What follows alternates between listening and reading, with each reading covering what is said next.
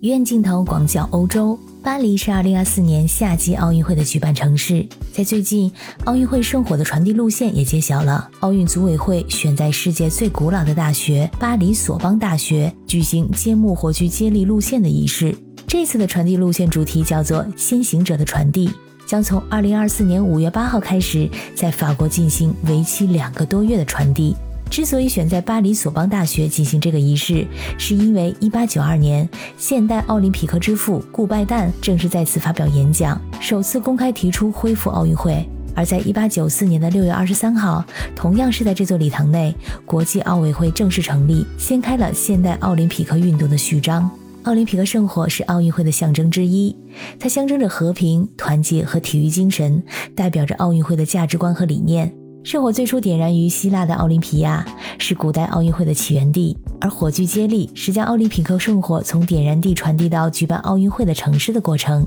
在这个接力中，圣火经过一个由多个火炬手组成的队伍，他们轮流携带火炬，沿着指定的路线传递火炬。这个过程象征着奥运会的传播和连接各地的精神。火炬接力通常在奥运会开幕前的几个月开始，沿途经过多个城市和地区，来展示奥运会的价值观和庆祝活动。火炬手是被选中的特殊人士，他们代表着各个领域的成就和精神。火炬接力仪式在每个接力点都会举行，吸引着大量的观众和媒体的关注，成为奥运会盛会的一部分。这次巴黎奥运会，圣火将会于二零二四年四月十六号从希腊出发，乘坐欧洲最古老的帆船贝伦号，在地中海漂泊数日，在五月八号抵达著名的法国马赛港。而在那之后，圣火将有一万名火炬手手持着穿越六十四处法国领土，包括法属圭亚那、马提尼克和留尼旺岛等五个海湾省，进行一场大约有一点二万公里的传递之旅。这整个传递路线将包括法国的六十四个省份和地区，到访超过四百个城镇。在火炬手的选择方面，组委会这次提出了一个集体火炬手的概念，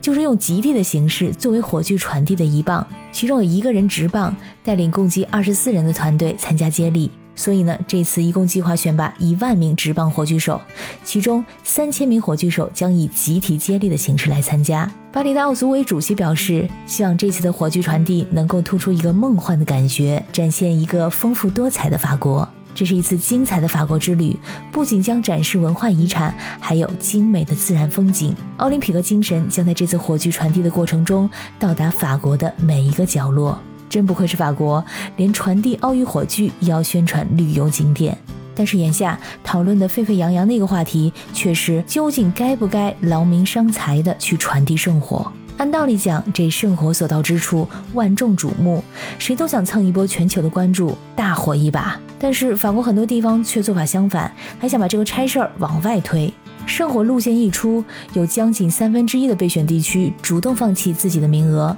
主要还是因为财政的原因。一般预算估计在十五万欧元到十八万欧元之间，这对于一些农村地区来说呢，这个金额实在是太高了。有一位负责人声称，他们那里每个人都很支持，但是当他提到费用的时候，居民们也犹豫了。这将花费二十三万欧元，承办奥运的支出都非常昂贵，但是他们更愿意将这笔钱放在奥林匹克公园改造成儿童和家庭空间这方面。而奥组委主席早在二月份接受采访的时候就解释说，这个参与成本远远不能支付火炬传递产生的成本，并强调这个金额呢是在协商后确定的。他们认为啊，这是所有地区都可以接受的价格，有的地方嫌贵。也有的地方为没有选入圣火传递区而气愤。法国的中东部大部分地区被剥夺了圣火通过的权利，但是当地的居民认为，他们也应该拥有承接的能力，而不应该只凭奥组委的直觉而不被给予平等的竞争机会。那么，这个接力的价格是如何确定的呢？